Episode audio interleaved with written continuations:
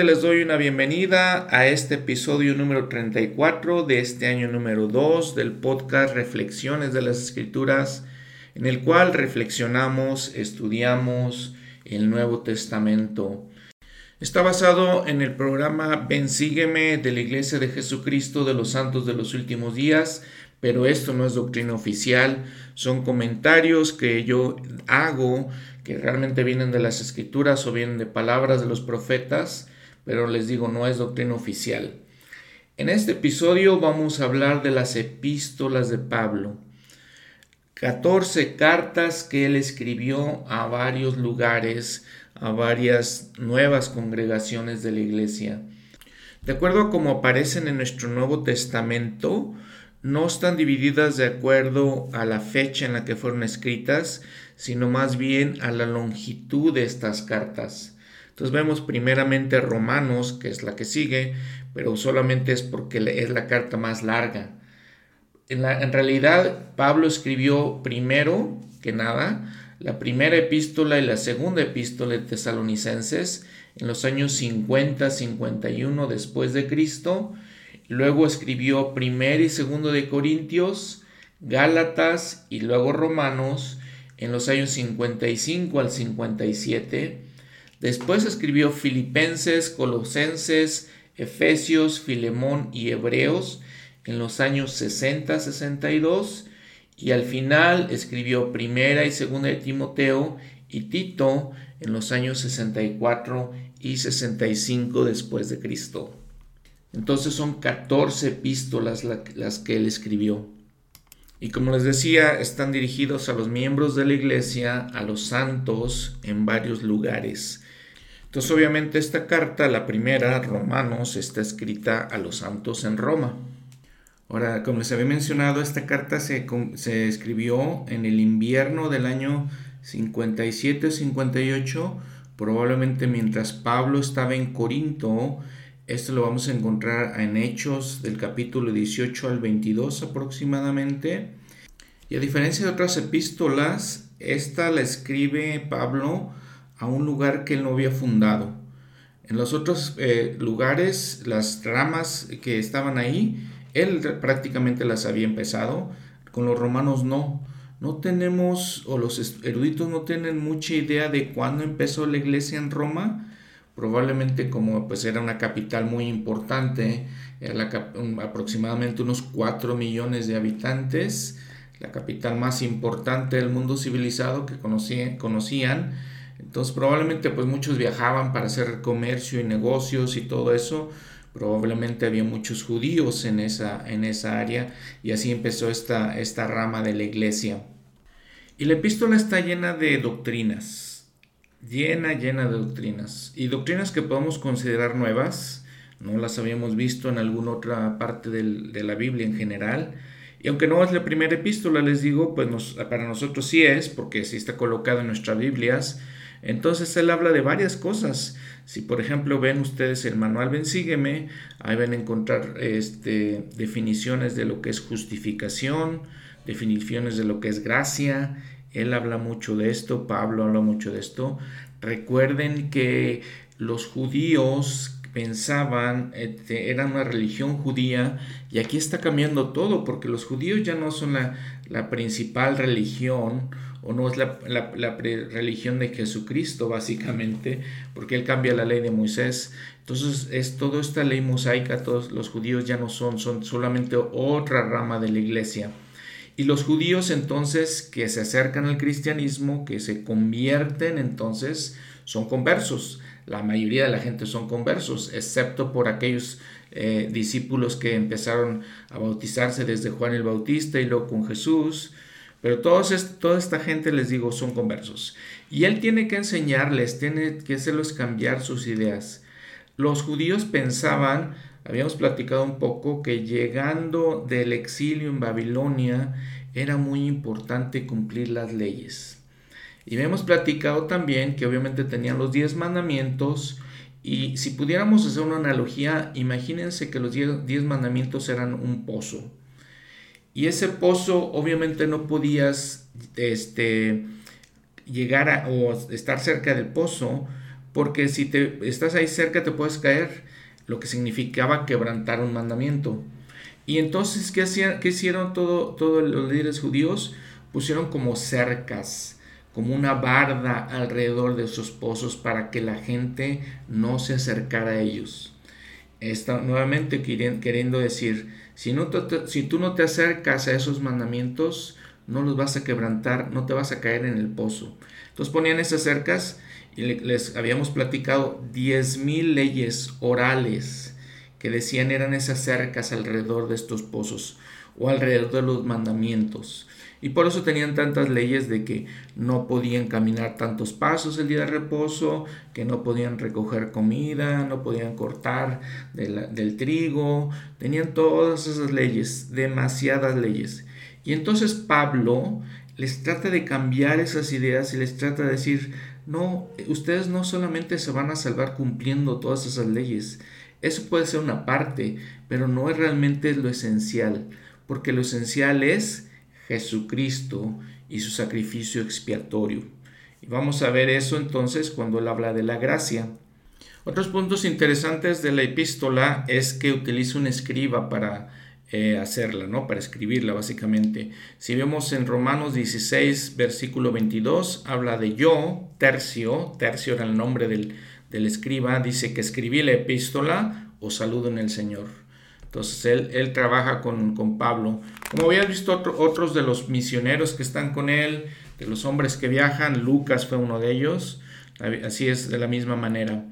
Ahora, como esta epístola, las traducciones de esta epístola tienen una influencia importante en eh, la restauración y tienen una influencia importante en el cristianismo en general, el profeta José Smith hace varias aclaraciones, eh, haciendo su versión inspirada de la Biblia, recibiendo inspiración del Espíritu, cambia varias cosas más que ninguna otra epístola. ¿eh? Lo hace de esa manera. ¿Y por qué? Porque todas las ideas que venían en las traducciones, muchas venían de la, secta o la religión calvinista. Entonces, eh, los puritanos que llegaron a América, pues se basaron mucho en eso. En nuestra Biblia en español no es tanto así, pero en la Biblia en inglés, que utilizó el profeta José Smith, sí, entonces hace varios cambios, les digo. Se, basaba mucho en esas ideas que tenían ellos, los puritanos, como les comento. Muy bien, y entonces empieza la epístola Pablo, siervo de Jesucristo, llamado a ser apóstol, apartado para el Evangelio de Dios. El profeta José Smith dijo que Pablo era un apóstol que había recibido sus investiduras, pero los eruditos no nos dicen exactamente si fue miembro del quórum de los doce apóstoles o ese era su oficio en el sacerdocio y ese, o también era eh, el significado de apóstol que es ser enviado. Entonces no sabemos. Probablemente lo más seguro es que sí tenía las llaves y tenía el oficio, pero no era, les digo, miembro del quórum de los doce. Dice que él había prometido antes por medio de sus profetas en las Santas Escrituras. El Evangelio de Dios había prometido el Señor antes por medio de sus Santas Escrituras, ¿sí? acerca de su Hijo, que era del linaje de David según la carne, que fue declarado Hijo de Dios con poder según el Espíritu de Santidad, por la resurrección entre los muertos, de Jesucristo Señor nuestro, por quien recibimos la gracia y el apostolado para la obediencia a la fe en todas las naciones por causa de su nombre, entre las cuales estáis también vosotros, llamados a ser de Jesucristo. Entonces, primero nos, nos eh, tenemos la introducción a esta palabra, la gracia.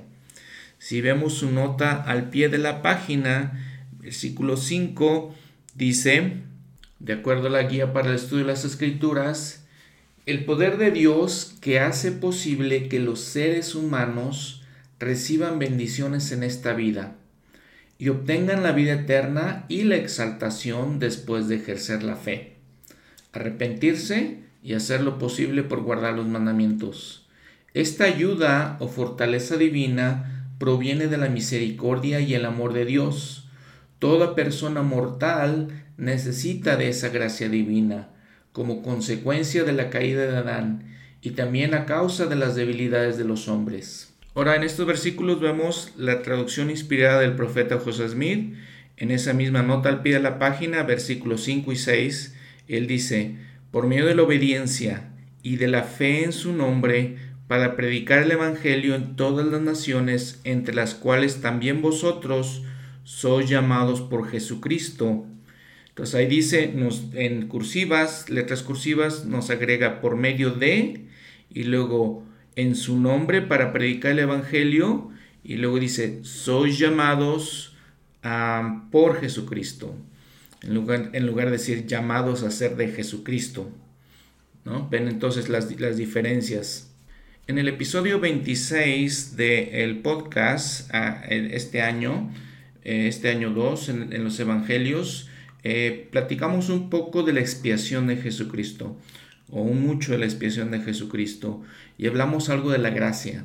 El, el elder Brad Wilcox escribió todo un libro, hay, hay un mensaje de él en la Leona de septiembre del 2013, si tienen acceso a la Leona o si tienen acceso a la versión digital, ahí lo pueden encontrar. Es excelente ese mensaje. Básicamente su, lo que nos dice él es que a veces pensamos, de acuerdo con lo que dice el libro de Mormón, de que la gracia nos ayuda después de hacer todo lo que podemos. Y más bien lo correcto debe de, debe de ser que la gracia de Jesucristo siempre está con nosotros. Desde el principio, no hasta después de que hagamos todo lo que nosotros podemos hacer, no. Dice también el Elder Bednar, es un poder habilitador, es el poder de lograr cosas. Entonces, por eso les digo, la gracia está desde el principio, no después de que todo lo eh, de que hagamos todo lo que podemos hacer, sino antes, mucho antes, siempre está con nosotros en todos nuestros esfuerzos justos, en todos nuestros esfuerzos rectos, en todos nuestros esfuerzos por hacer el bien. Algunos comentarios de autoridades generales. El primer comentario es lo que les había platicado del Elder Wilcox. Su gracia es suficiente. Él dice, Cristo nos pide que tengamos fe en Él, que nos arrepintamos, que hagamos convenios y los guardemos, que recibamos el Espíritu Santo y que perseveremos hasta el fin. Al obedecer, no estamos pagando las exigencias de la justicia, ni siquiera la más mínima parte. En cambio, estamos demostrando agradecimiento por lo que Jesucristo hizo al utilizar su sacrificio para vivir una vida como la suya. La justicia requiere la perfección inmediata o un castigo si no cumplimos. Debido a que Jesús asumió ese castigo, Él nos puede brindar la oportunidad de lograr la perfección final y ayudarnos a alcanzar esa meta. Él puede perdonar lo que la justicia nunca podría y ahora puede exigirnos su propia serie de requisitos. Dice también, la gracia nos transforma. En un comentario que él mismo hace del presidente Oaks, dice, el pecador que se arrepiente debe sufrir por sus pecados, pero ese sufrimiento tiene un propósito distinto al de ser un castigo o un pago. Su propósito es el cambio. Se cierra la cita del presidente Oaks. Ahora el de Wilcox continúa. La gracia no es un motor de refuerzo que funciona cuando nuestra fuente de energía se agota, sino que es nuestra fuente de energía constante. No es la luz al final del túnel, sino la luz que nos mueve a través de ese túnel. La gracia no se obtiene en algún lugar en el futuro, se recibe aquí y ahora. La gracia de Cristo es suficiente, suficiente para saldar nuestra deuda, suficiente para transformarnos y suficiente para ayudarnos por el tiempo que dure el proceso de transformación. El libro de Mormón nos enseña a confiar solamente en los méritos y misericordia y gracia del Santo Mesías. Al hacerlo, no descubrimos, como creen algunos cristianos, que Cristo no requiere nada de nosotros. Más bien, descubrimos la razón por la que Él requiere tanto y la fortaleza para hacer todo lo que Él pide. Filipenses 4:13. La gracia no es la ausencia de las elevadas expectativas de Dios. La gracia es la presencia del poder de Dios. Cierro la cita de Wilcox. El segundo mensaje lo dio el presidente Uchtdorf en la conferencia de abril del 2015. Y estos dos mensajes vienen en el manual, son parte de la lección, eh, de esta lección. El, el, presidente Uchtdorf dijo, con el don de la gracia de Dios, la senda del discipulado no nos lleva de vuelta a un estado anterior, nos eleva a uno superior. Si bien todos tenemos debilidades, podemos superarlas. En efecto, es por la gracia de Dios que las debilidades se tornarán en fortalezas si nos humillamos y tenemos fe. A lo largo de la vida, la gracia de Dios nos concede bendiciones temporales y dones espirituales que aumentan nuestras habilidades y enriquecen nuestra vida. Su gracia nos refina y ayuda a alcanzar nuestro potencial. Y después el presidente Uchtdorf cita la escritura en 2 Nefi 25-23, porque nosotros trabajamos diligentemente para escribir a fin de persuadir a nuestros hijos, así como a nuestros hermanos, a creer en Cristo y a reconciliarse con Dios, pues sabemos que es por la gracia por la que nos salvamos, después de hacer cuanto podamos. Dice el presidente Uchtdorf, sin embargo, me pregunto si a veces malinterpretamos la frase después de hacer cuanto podamos. Debemos entender que después de no significa debido a. No nos salvamos debido a que hacemos cuanto podamos. ¿Alguno de nosotros ha hecho todo lo que puede? ¿Espera Dios que hayamos hecho todo el esfuerzo antes de intervenir en nuestra vida con su gracia salvadora? Muchas personas se sienten desalentadas porque fallan constantemente. Saben por experiencia propia que el espíritu a la verdad está dispuesto, pero la carne es débil. Ellos elevan su voz junto con Efi para proclamar, mi alma se aflige a causa de mis iniquidades. Tengo la certeza de que Nefi sabía que la gracia del Salvador nos permite vencer el pecado y nos faculta para ello. Es por eso que Nefi trabajaba tan diligentemente a fin de persuadir a sus hijos y a sus hermanos a creer en Cristo y a reconciliarse con Dios. Después de todo, eso es lo que podemos hacer y esa es nuestra tarea en la mortalidad. Ahora y para siempre jamás, la gracia de Dios está al alcance de todos los de corazón quebrantado y espíritu contrito Jesucristo ha despejado el camino a fin de que ascendamos a alturas incomprensibles para la mente mortal. Ruego que veamos con nuevos ojos y un nuevo corazón el significado eterno del sacrificio expiatorio del Salvador. Ruego que demostremos nuestro amor por Dios y nuestra gratitud por el don de la gracia infinita de Dios, guardando sus mandamientos y andando gozosamente en vida nueva. En este discurso él también comenta, nuestra obediencia a los mandamientos de Dios es el resultado natural de nuestro amor y gratitud perpetuos por la bondad de Dios. Esta forma de amor y gratitud genuinos entrelazará de forma milagrosa nuestras obras con la gracia de Dios la virtud engalanará nuestros pensamientos incesantemente y nuestra confianza se fortalecerá en la presencia de Dios. Vivir el Evangelio con fidelidad no es una carga, es un ejercicio de práctica gozoso. Es la preparación para heredar la grandiosa gloria de las eternidades. Procuramos obedecer a nuestro Padre Celestial porque nuestro espíritu se hará más receptivo a los asuntos espirituales.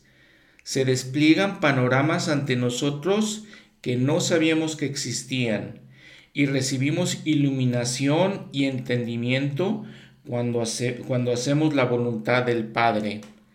La gracia es un don de Dios y nuestro deseo de ser obediente a cada mandamiento de Dios es como extendemos nuestra mano mortal para recibir ese sagrado don de nuestro Padre Celestial. Cierro la cita del presidente Uchtdorf.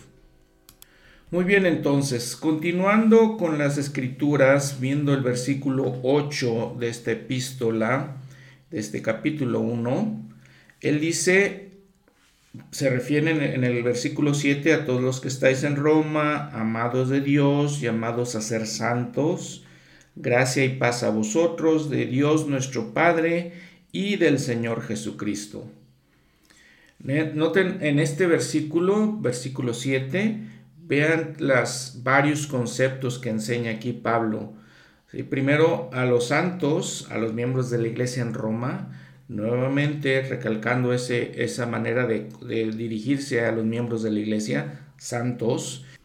Y después nos menciona a los dos personajes importantes, esenciales, miembros de la Trinidad, Dios nuestro Padre y el Señor Jesucristo. Hace distinción de los dos.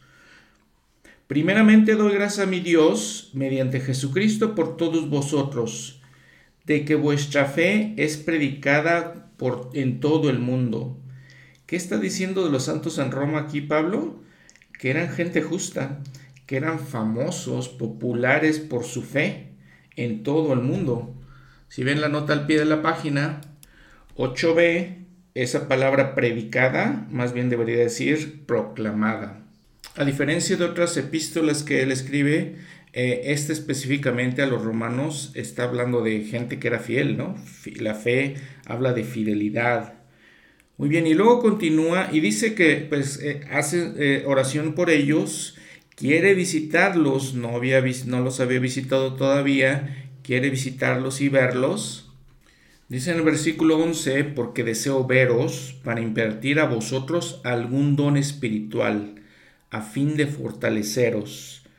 Algunos comentaristas de las escrituras nos dicen a qué se refiere Pablo hablando de este don espiritual, si los miembros de la iglesia ya habían recibido el Espíritu Santo, y preguntan, ¿no será que se está refiriendo a algunas ordenanzas del templo? Y luego, con cierto sentimiento tal vez de unión hacia ellos o con ellos, dice, para ser juntamente consolado con vosotros, por la fe que tenemos en común, vosotros y yo. Tal vez podríamos aplicar también eso a nosotros como miembros de la iglesia. Tenemos una fe en común con este gran hombre, Pablo.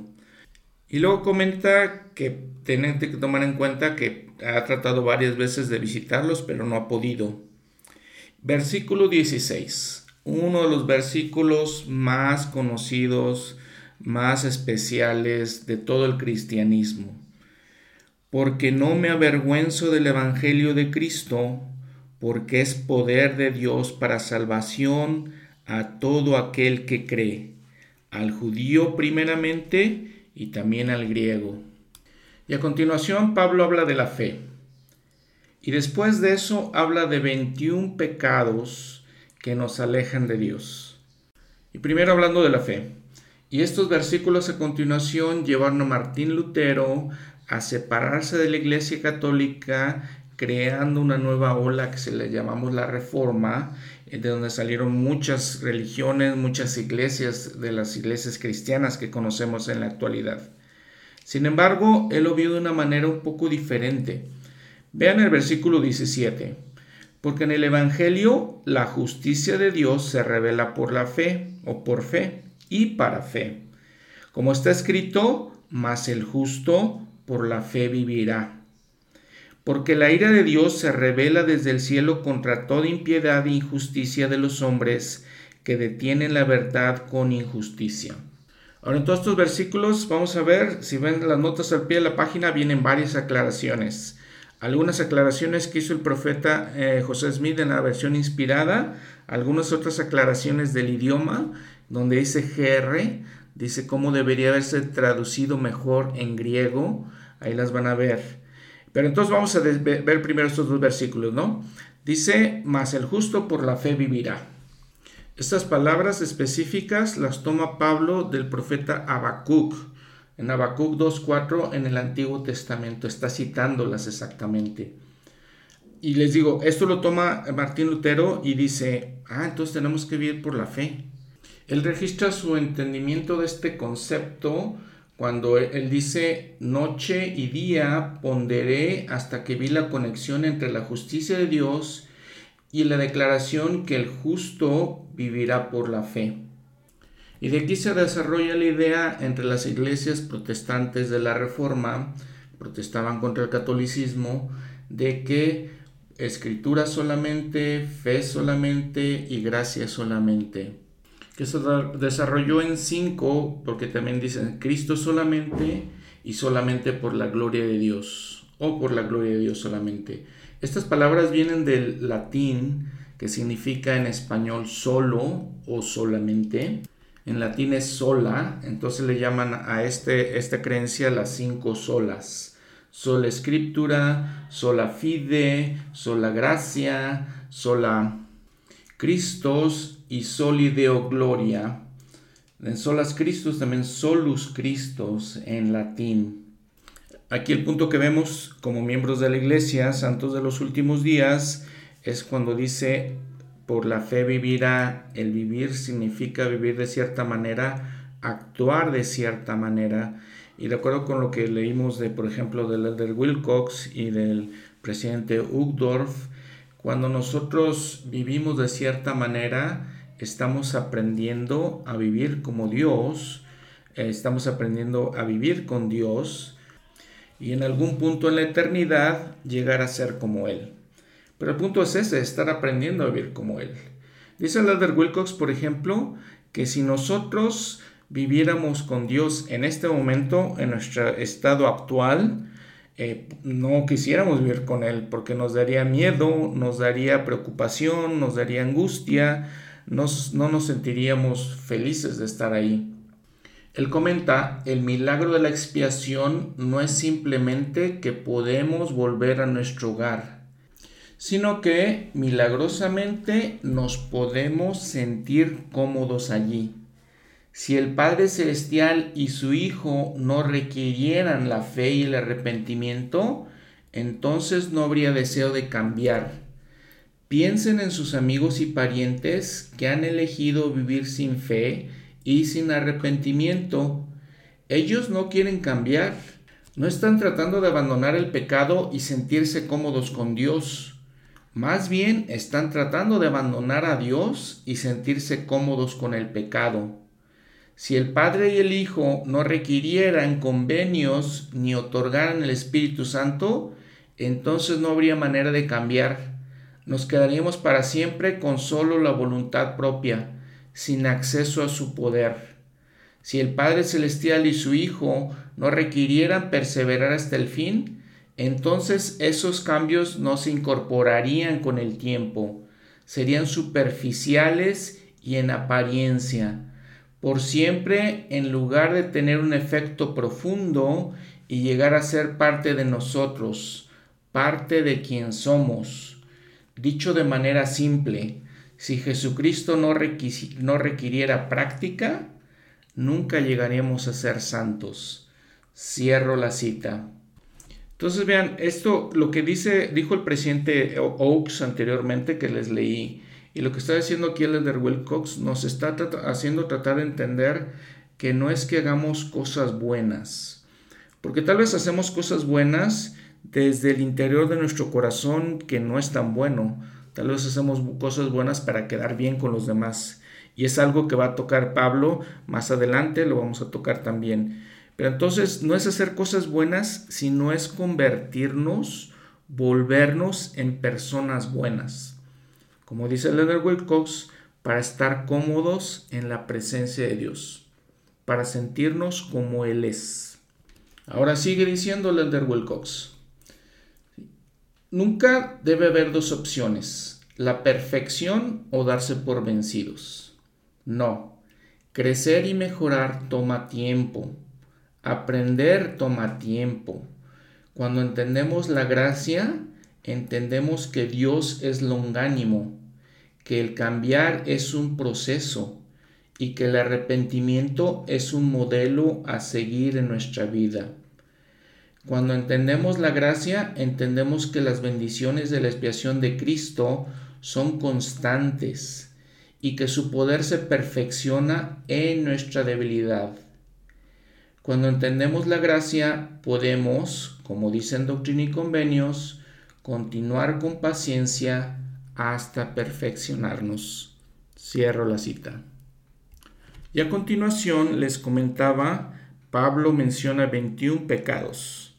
Entre estos pecados habla de una mente depravada, habla de ser injustos, habla de fornicación, de perversidad, de avaricia, de maldad, de envidia, de contiendas, de engaños, de malignidades, de murmuradores, de injuriosos, de soberbios, de aborrecedores de Dios, de altivos, de inventores de males, de desobedientes a los padres, de desleales, sin afecto natural, implacables, sin misericordia.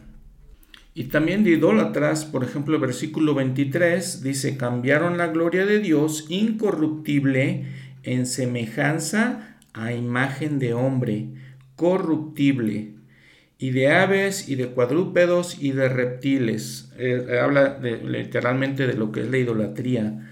Hacemos las cosas que son corruptibles pensando que ese es Dios o que ese es el Señor eh, Jesucristo, lo hace todo eso. Dice, ellos, estas personas que hacen esto, han entendido el juicio de Dios y que como ellos tenían esa creencia, tenían esas ideas todavía de la ley de Moisés, son dignos de muerte los que hacen y creen en estas cosas. Y además dice, no solo las hacen, sino que aún consienten a los que las hacen. Un punto que habla Pablo en estos versículos también es de la homosexualidad. Y la verdad es que la condena como un pecado, ¿no?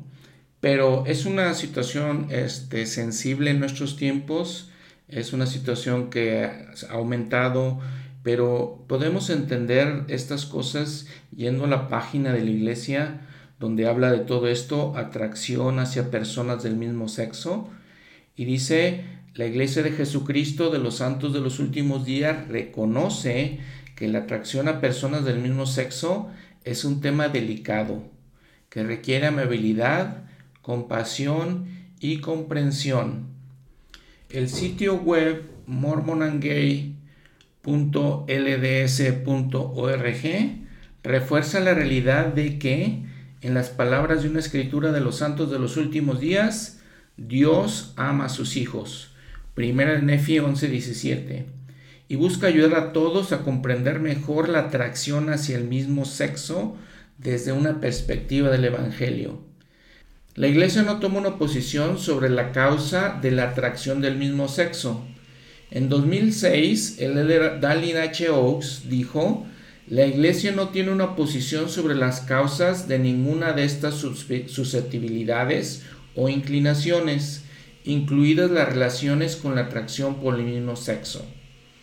El LRM Russell Ballard dijo, seamos claros, la Iglesia de Jesucristo de los Santos de los Últimos Días cree que la experiencia de la atracción, la atracción por el mismo sexo es una realidad compleja para muchas personas.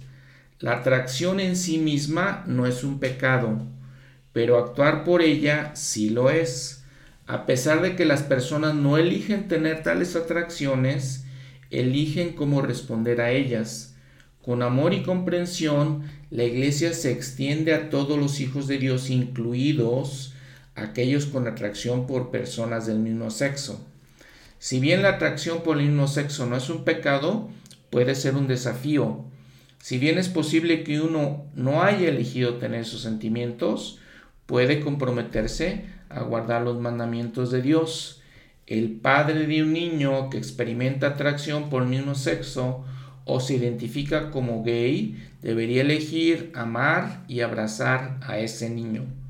Como comunidad de miembros de la iglesia, los santos de los últimos días deben crear una comunidad acogedora. Aquellos que experimentan atracción por el mismo sexo o se identifican como homosexuales pueden participar plenamente en la iglesia. Estos miembros pueden recibir llamamientos de la iglesia. Si son dignos y están calificados de cualquier otra manera, también pueden tener recomendaciones del templo y recibir ordenanzas del templo. Cierro la cita. Ahora, después de hablar de estas cosas, vean lo que dice Pablo. Dice en el capítulo 2, por lo cual no tienes excusa, oh hombre, quien quiera que seas tú que juzgas, pues en lo que juzgas a otro, te condenas a ti mismo, por lo mismo, por lo, porque lo mismo haces tú que juzgas. Y ya en el versículo 3, él dice, y piensas esto, oh hombre, que juzgas a los que hacen tales cosas y haces lo mismo, que tú escaparás del juicio de Dios? ¿O menosprecias las riquezas de su bondad y paciencia y longanimidad, ignorando que su bondad te guía al arrepentimiento? Mas por tu dureza y por tu corazón no arrepentido, atesoras para ti mismo ira para el día de la ira y de la revelación del justo juicio de Dios, quien pagará a cada uno conforme a sus obras. La vida eterna a los que perseveran en hacer el bien y buscan gloria y honra e inmortalidad, pero a los que son contenciosos y no obedecen la verdad, antes bien obedecen la, la injusticia, enojo e ira, y tribulación y angustia sobre todo ser humano que hace lo malo, el judío primeramente y también el griego pero gloria y honra y paz a todo el que hace el bien, al judío primeramente y también al griego. Muy interesantes las palabras de Pablo porque aquí está reafirmando la importancia de las obras. Y tal vez podamos darnos cuenta que Martín Lutero no estaba exactamente en lo correcto, porque aquí el mismo apóstol está reafirmando la importancia de las obras y que se nos va a retribuir, se nos va a pagar, dice el versículo 6, eh, y si ven la nota al pie de la página, se nos devolverá, se nos recompensará, se nos restaurará conforme a nuestras obras, precisamente. Entonces, pero ven la, la gran bendición, la gran bendición. Aquellos que son justos, que tratan de hacer lo bueno, les vendrá gloria, honra y paz. Y habla de todos, habla de los judíos, los miembros de la casa de Israel y también del griego, también de los gentiles. Dice, ahora, no menospreciamos a veces las riquezas de su bondad, su paciencia, eh, su longanimidad, e ignoramos que esa bondad nos lleva, nos guía al arrepentimiento. Reflexión importante para que hagamos. Meditemos estas palabras y pensemos qué significa para mí en mi vida. Ahora también para poner mucha atención es lo que dice, ¿sí? ¿Por qué juzgamos a otro? Quien quiera que sea el que juzguemos. Porque al juzgar a otro nos condenamos a nosotros mismos porque lo mismo hacemos. Tal vez diferente pecado, tal vez diferente omisión, tal vez diferente comisión de pecados, pero hacemos lo mismo, nos estamos condenando cuando estamos juzgando a los demás. Ahora otra cosa para entender, dice, el juicio de Dios contra los que hacen tales cosas, hablando de los pecados que había mencionado anteriormente, ¿cómo hace su juicio Dios? Los hace, lo hace basado en la verdad. Ahora también vean, muy parecido a lo que dijo el presidente Nelson hace algunas conferencias, de la importancia del arrepentimiento y que nos arrepintiéramos diariamente. Aquí está diciendo Pablo, ¿a qué nos guía la bondad de Dios? Al arrepentimiento, al cambio, a ser diferentes. El arrepentimiento no realmente que nos sintamos mal, sino más bien que reconozcamos nuestras debilidades y tengamos el deseo de cambiar, de ser diferentes. Por eso el presidente Nelson menciona la importancia de este arrepentimiento diariamente. Y ahora cuando Pablo habla, como les decía, que eso se aplica al judío y al gentil, sigue diciendo en el versículo 11, Dios no hace acepción de personas. Dios no hace eh, diferencias, no tiene favoritos. Sus favoritos son aquellos que buscan hacer su voluntad, que se esfuerzan por hacer su voluntad. No que seamos perfectos, sino que realmente para eso es el arrepentimiento. El arrepentimiento no es para las personas perfectas. Y además de todo, pues el único perfecto fue Jesucristo. El arrepentimiento es para todos los demás de nosotros, ¿no? O todos los seres humanos básicamente. Porque dice, no son los oidores de la ley los justos ante Dios, sino los hacedores de la ley serán justificados. Otra vez Pablo está recalcando, recalcando la importancia de las obras, no solamente la fe, son los que son hacedores de la ley que serán justificados, no los oidores. Entonces, el ir tal vez a la iglesia, el asistir a los servicios, es parte del proceso, pero no es suficiente. El asistir al templo, claro que es parte del proceso y claro que nos ayuda y claro que nos fortalece y claro, todas esas cosas, pero dice aquí no es suficiente. Tenemos que hacer las cosas que escuchamos y seremos justificados. Y aquí eh, Pablo introduce este otro concepto que también pueden ver la definición en su manual o lo podemos ver en el guía para el estudio de las escrituras de la justificación.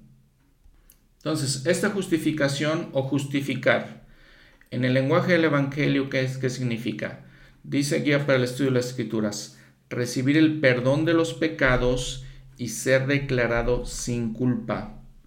El hombre se justifica mediante la gracia del Salvador y la fe que deposita en él, la cual demuestra por medio de su arrepentimiento y obediencia a las leyes y a las ordenanzas del Evangelio.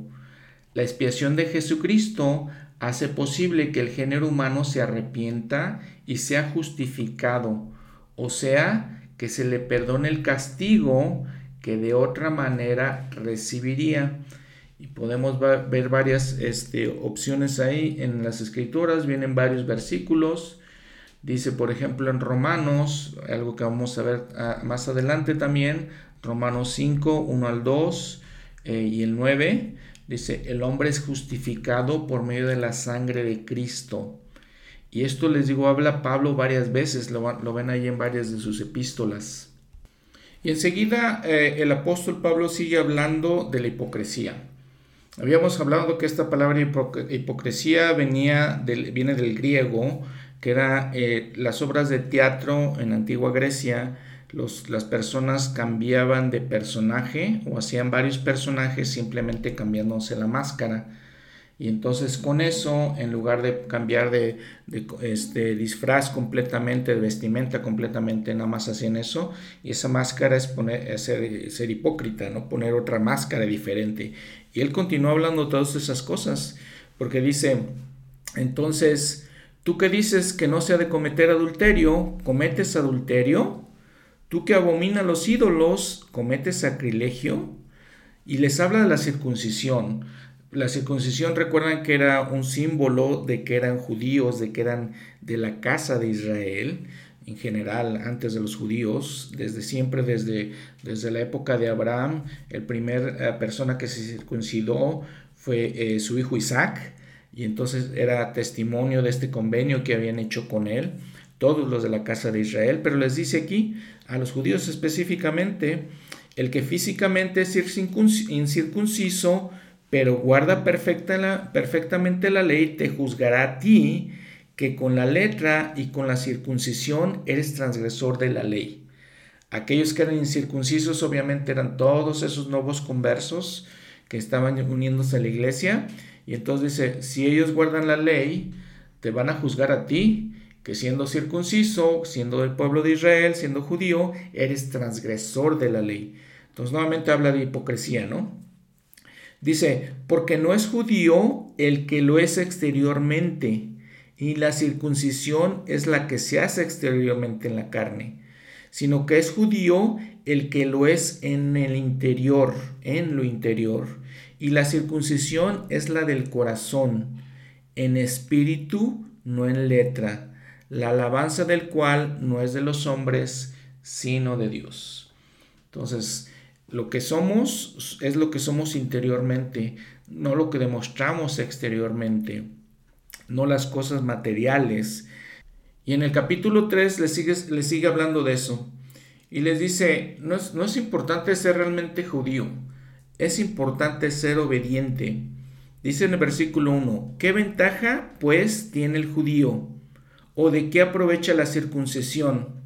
Y en esto lo aplicamos obviamente a nosotros, ¿no? ¿De qué nos aprovecha ser miembros de la iglesia si no guardamos los mandamientos? Si no somos obedientes a las cosas que tenemos y que no cumplimos con los convenios que tenemos con, con el Señor. En el versículo 9, por ejemplo, dice, ¿qué pues? ¿Somos mejores que ellos? De ninguna manera, porque ya hemos comprobado que tanto judíos como gentiles todos están bajo pecado. Y podemos obviamente aplicar eso a que tanto miembros como no miembros de la iglesia, todos estamos bajo pecado. Y aquí cita Pablo Salmos, Salmos 51 y Salmos 53, donde dice, como está escrito, no hay justo ni aun uno, no hay quien entienda, no hay quien busque a Dios, todos se desviaron, a una se hicieron inútiles no hay quien haga lo bueno, no hay ni siquiera uno. Y comenta, porque por las obras de la ley ninguna carne se justificará delante de él. Ahora tenemos que encontrar todo esto, entender todo esto en el, en el contexto, perdón, de Pablo. Pablo era un fariseo. ¿Saben lo que hacían los fariseos y lo que era tan importante para ellos? Por eso tenían tantas leyes orales, por ejemplo. Er, era esencial y básico cumplir todas las leyes y como les había comentado ponían una barda, una cerca alrededor de esas leyes para cumplir más leyes. Entonces le comentaba algo muy típico que les, les he comentado varias veces, es que eh, guardar el día de reposo era la ley eh, que estaba en los diez mandamientos, pero ellos ponían varias leyes alrededor como cerca para no faltar esa ley. Por eso contaban los pasos, por eso hacían varias cosas para no faltar a, esa ley. Pero entonces aquí Pablo le está diciendo, no, no vamos a ser justificados por estas leyes orales que ustedes tienen. Eso no nos, no nos justifica, sino, dice, siendo justificados gratuitamente por su gracia mediante la redención que es en Cristo Jesús. El profeta José Smith dijo, siendo por tanto justificados solamente por su gracia. Entonces hace esa modificación, en lugar de ser eh, siendo solamente por su gracia, en lugar de ser gratuitamente por su gracia. Y en el versículo 23, aquí también es otra escritura eh, tradicional, importante, básica del todo el cristianismo. Dice, por cuanto todos pecaron y están destituidos de la gloria de Dios. Aquí especificando, obviamente confirmando el apóstol Pablo de que pues esta es una condición humana. Todos este, hemos pecado, todos pecamos y otra vez eh, la importancia y lo esencial que es el arrepentimiento. Ahora, hay algunas ciertas escrituras, versículos en esta epístola que pueden causar confusión que es como les comentaba anteriormente de este, las iglesias protestantes de, la Reforma, que dice, por ejemplo, en, en, el versículo 28, dice, así que concluimos que el hombre es justificado por la fe, sin las obras de la ley. Y por eso podemos, o pueden ellos entender que lo que tenemos es que tener la, la fe realmente sin tener ninguna obra, Viendo también la nota al pie de la página ahí, dice eh, lo que debería decir en el idioma en griego, debería decir aparte de, sin la intención, sin la intervención, perdón, de la fe. porque después sigue diciendo Pablo, este, por ejemplo, en el versículo 31 ya, anulamos entonces la ley por la fe, de ninguna manera. Antes bien, establecemos la ley Tenemos que cumplir la ley, no como la creían ellos, pero tenemos que cumplir la ley también con la fe. Y también un comentario interesante en el versículo 29. ¿Es Dios solamente Dios de los judíos? ¿No es también Dios de los gentiles? Sí, también de los gentiles. O sea, Dios es el Dios de todos nosotros. Otro versículo muy interesante en este capítulo 3, por ejemplo, es el 25. Dice que a Jesucristo, ¿sí? que somos redimidos por medio de su gracia, y dice a quien Dios puso como propiciación por medio de la fe en su sangre para manifestación de su justicia. Vamos a la nota al pie de la página que significa propiciación, quiere decir designado de antemano. O sea, fue preparado el Señor, el Salvador, desde antes de la fundación del mundo, se eh, fue llamado para ser el Salvador de todos nosotros en el concilio en los cielos. Designado de antemano. Muy bien, entonces en los capítulos 4, 5 y 6, eh, Pablo continuó básicamente con los mismos temas.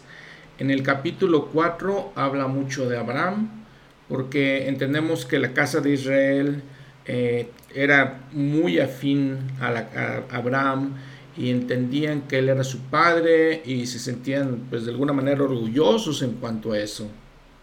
Ellos veían a Abraham como el ejemplo más importante, el ejemplo eh, supremo de alguien que había sido justificado por sus obras.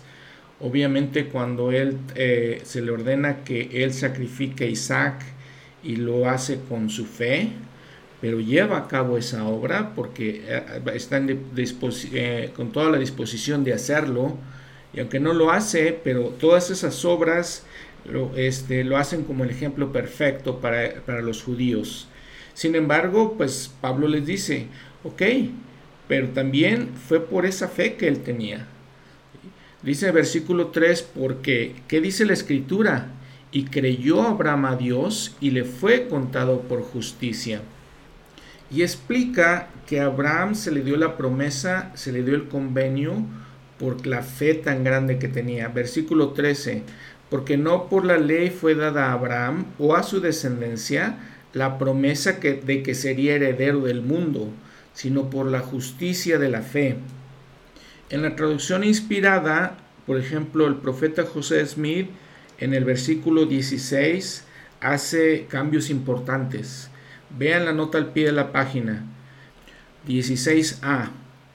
Por tanto, sois justificados por la fe y por las obras, mediante la gracia, a fin de que la promesa sea firme para toda la descendencia, no solamente para los que son de la ley, sino también para los que son de la fe de Abraham, quien es Padre de todos nosotros. La exacto, el, exacta traducción que hace el profeta que nos ayuda a entender mucho mejor esto. Y para entender todos estos principios mejor, aparte de lo que ya hemos escuchado, de lo que ya hemos leído, de las autoridades generales. Eh, creo que Santiago, la epístola de Santiago, este Santiago que fue, eh, de los hermanos de Jesús, o medios hermanos porque eran hijos de su madre María, lo explica muy claramente. Y lo vamos a ver en otro episodio, obviamente, cuando llegamos a esa epístola, pero nada más para comentarles, capítulo 2 de Santiago, dice el versículo 14. Hermanos míos, ¿de qué aprovechará si alguno dice que tiene fe y no tiene obras? ¿Podrá la fe salvarle? Y si un hermano o una hermana están desnudos y tienen necesidad del sustento de cada día, y alguno de vosotros les dice, id en paz, abrigaos y saciaos, pero no les dais las cosas que son necesarias para el cuerpo, del cuerpo, ¿de qué aprovechará? Así también la fe, si no tiene obras, es muerta en sí misma. Y tiene mucho sentido lo que está diciendo Santiago. Pero alguno dirá, tú tienes fe y yo tengo obras. Muéstrame tu fe sin tus obras, pero yo te mostraré mi fe por mis obras. Tú crees que Dios es uno, bien haces. También los demonios creen y tiemblan. Mas quieres saber, hombre vano, que la fe sin obras es muerta? ¿No fue justificado por las obras de nuestro padre Abraham cuando ofreció a su hijo Isaac sobre el altar?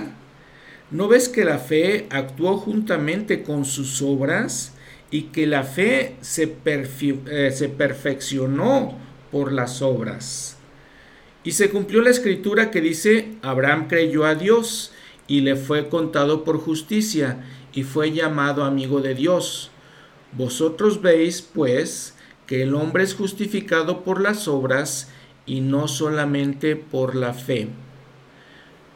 Porque como el cuerpo sin el espíritu está muerto, así también la fe sin obras es muerta. Les digo, no, creo que algo más claro no puede encontrarse en cuanto a esto, que eh, todo esto que explica también Pablo, y tenemos que entenderlo con este contexto. Ya en el capítulo 5 nos explica Pablo que eh, nos da un, consuelo, una fortaleza cuando enfrentamos tribulaciones. Vimos el episodio pasado todas las tribulaciones que había sufrido él, que son muchas y varias, y de peligro de muerte.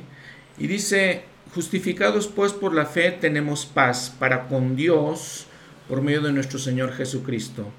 Entonces la fe nos trae paz por medio de quien también eh, tenemos entrada por la fe a esta gracia en la cual estamos firmes y nos gloriamos en la esperanza de la gloria de Dios.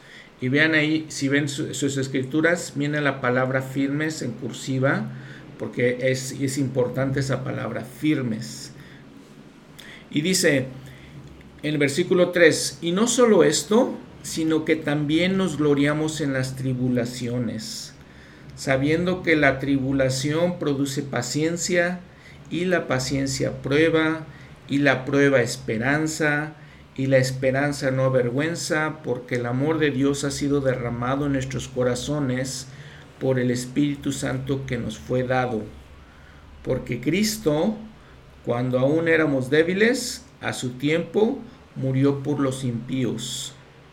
Y les digo, pues esto es realmente consuelo para los que enfrentamos tribulaciones y, y vean los pasos que describe él cuando nos dice que todas esas tribulaciones pues nos traen paciencia y, nos prueban y, y, tenemos por lo tanto esperanza, esperanza en Dios y esperanza en que recibiremos mejores cosas en el futuro. Si soportamos estas tribulaciones eh, con fe, si la soportamos con esta paciencia de la que él está hablando y recordando que no debemos menospreciar las riquezas de su bondad y las bendiciones que tendremos, les digo, eh, en el futuro, la vida eterna a los que perseveran en hacer el bien y buscan gloria y honra e inmortalidad. En el versículo 10 dice, porque si siendo enemigos fuimos reconciliados con Dios, por la muerte de su Hijo, mucho más, estando ya reconciliados, seremos salvos por su vida. Y no solo esto, sino que también nos gloriamos en Dios por medio del Señor nuestro Jesucristo, por quien hemos recibido ahora la reconciliación. Si vemos la nota al pie de la página 11a, dice, la restauración a nuestro favor. O dice también expiación, expiar. Esta reconciliación eh, aparece por primera vez en el Nuevo Testamento y es la única vez que aparece. En la versión del Rey Santiago en inglés, los traductores deciden utilizar una palabra que es atonement que significa básicamente uno con Dios, describiendo este proceso de reconciliarnos con Dios. Sin embargo, la palabra en griego es catalaje, que debe ser traducido así, reconciliación. Ahora, la palabra expiar es este, hacer enmienda, proveer una reparación, una compensación por algo malo. Esta palabra expiar en hebreo viene de la raíz semítica kafar, que significa cubrir, perdonar, expiar, y del árabe kafat, que significa abrazar cercanamente. También podemos utilizar las palabras envolver o acoger. Si por ejemplo vemos en, el libro de Mormón, en Nefi, él escribió un salmo, se encuentra en segunda de Nefi 4, y en ese salmo, si vamos al versículo 33, dice, oh Señor, envuélveme con el manto de tu justicia, prepara, oh Señor, un camino para que escape delante de mis enemigos. Los eruditos han analizado que considerando el tamaño de los libros, el libro de Mormón, el Nuevo Testamento, el Antiguo Testamento, esta palabra expiar se menciona más veces en el libro de Mormón que en cualquier otro libro. En el Antiguo Testamento, por ejemplo, viene 86 veces, pero el, Antiguo Testamento es mucho más grande que el libro de Mormón. Es tres veces más grande. Por ejemplo, en el libro de Mormón viene 42 veces. Muy bien, y entonces Pablo continúa con este mensaje y nos habla de Adán y la caída. Y la diferencia, la dicotomía, la dicotomía es cuando vemos una cosa paralela con otra y que en ese punto se divide en dos partes. Es básicamente como si viéramos una planta, sigue el tronco y se divide en dos ramas. Y entonces habla de Jesucristo también, Dice en el versículo 12, por consiguiente, como el pecado entró en el mundo por un hombre, Adán, y por el pecado la muerte, así la muerte pasó a todos los hombres, por cuanto todos pecaron. Vuelve a recalcar Pablo esta situación de que todos pecamos. Y aclara en el versículo 13 que el pecado no se tiene en cuenta cuando no hay ley. Luego dice, en versículo 15, pero el don no es como la transgresión, porque si por la transgresión de uno murieron los muchos, más abundó la gracia y el don de Dios para los muchos por la gracia de un hombre, Jesucristo. También aclara en el versículo 14 que aunque una persona no cometa pecado, de todas maneras sufre las consecuencias de la transgresión de Adán. Y explica, nos enseña la magnificencia de la expiación de Jesucristo, la expiación infinita, habíamos visto en el episodio 26. Esta expiación que dice, por ejemplo, en el versículo 18, así que, como por la transgresión de uno solo vino la condenación a todos los hombres, así también por la justicia de uno solo vino la gracia a todos los hombres para justificación de vida. Porque así como por la desobediencia de un hombre los muchos fueron constituidos pecadores, así también por la obediencia de uno los muchos serán constituidos justos. Para que así como el pecado reinó para muerte, así también la gracia reine por la justicia para vida eterna. Y entonces en el capítulo 6 nos habla de esto, del cambio que tenemos debido a Jesucristo, y lo utiliza para enseñarnos la simbología, el simbolismo del bautismo. Y vuelve a mencionar lo importante que es las obras. Lo que había dicho en el capítulo 3, versículo 31, donde dice, ¿anulamos entonces la ley por la fe? Pregunta. De ninguna manera. Antes bien, establecemos la ley. Aquí dice, ¿continuaremos en el pecado para que abunde la gracia? De ninguna manera porque lo que, los que hemos muerto al pecado, ¿cómo viviremos aún en él? ¿O no sabéis que todos los que hemos sido bautizados en Cristo, hemos sido bautizados en su muerte? Porque somos sepultados juntamente con Él para muerte por medio del bautismo, a fin de que como Cristo resucitó de los muertos por la gloria del Padre, así también nosotros andemos en vida nueva.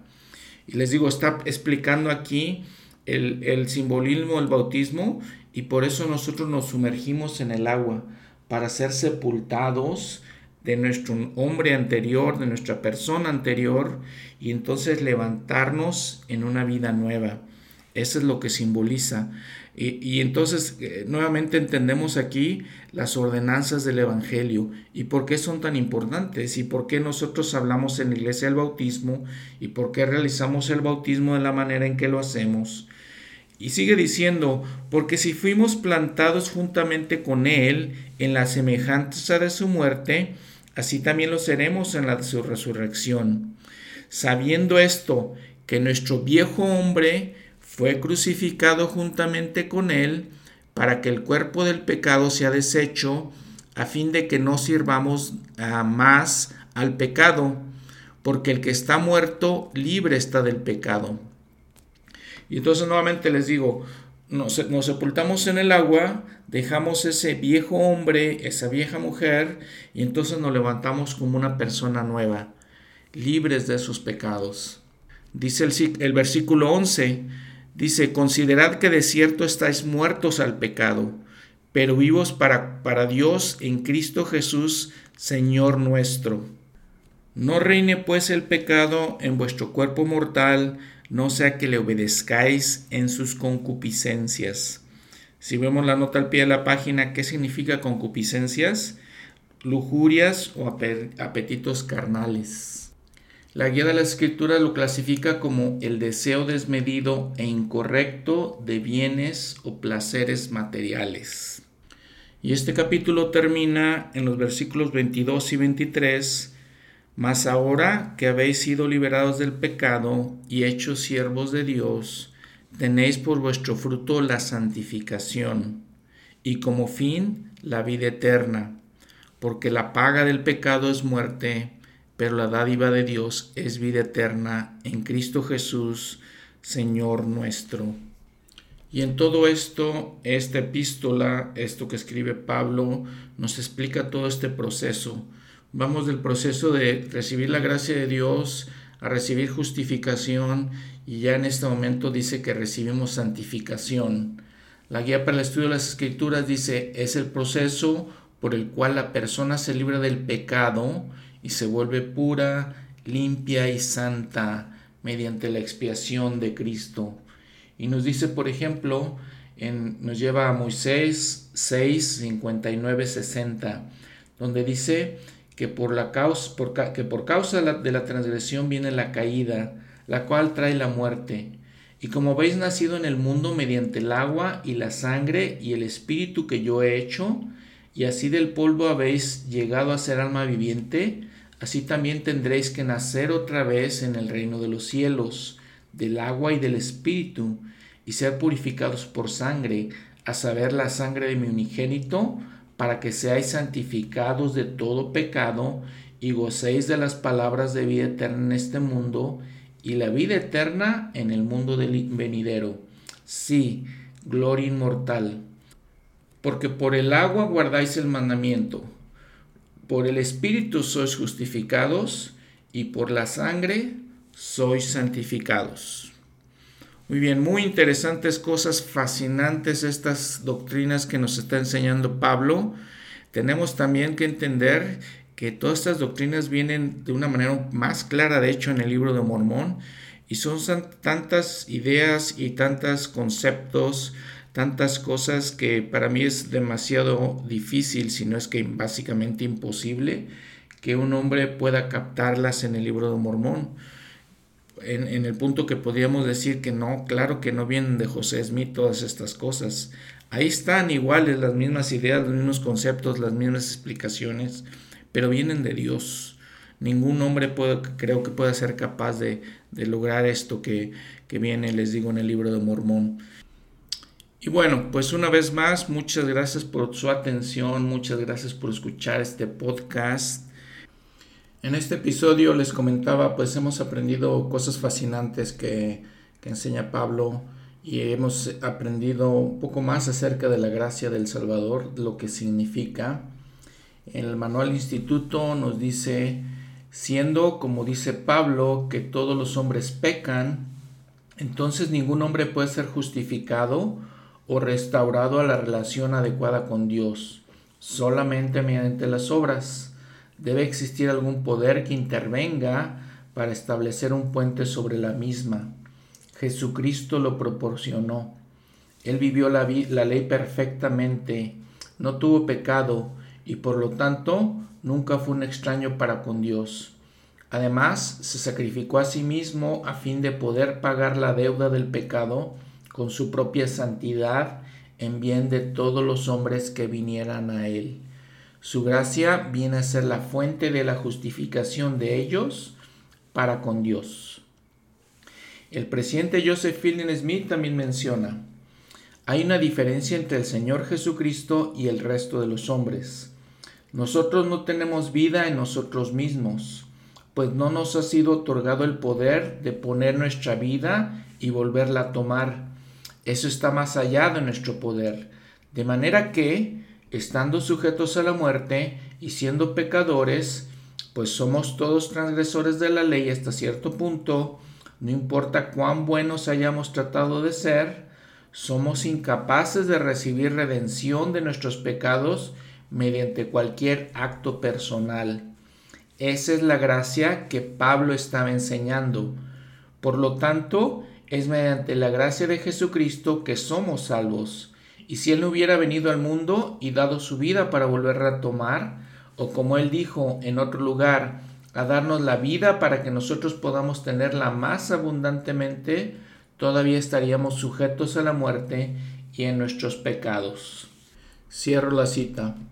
También aprendimos de la justificación.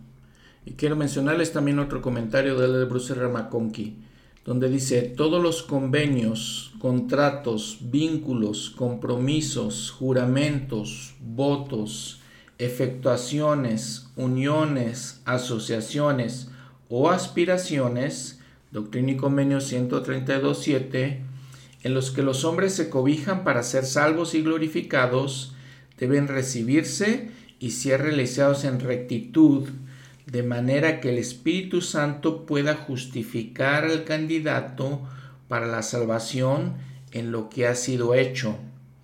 Un, acto que, así, que es así justificado por el Espíritu es aquel que es sellado por el Santo Espíritu de la promesa, o en otras palabras, ratificado y aprobado por el Espíritu Santo. Esta ley de justificación es la provisión que el Señor ha puesto en el Evangelio para asegurar que ninguna efectuación injusta tenga validez en la tierra ni en el cielo, y que nadie añada a su posición o gloria en el más allá recibiendo una bendición inmerecida. Cierro la cita. Muchas gracias otra vez, nos vemos la próxima semana para terminar los últimos capítulos de esta epístola de Romanos. Hasta luego.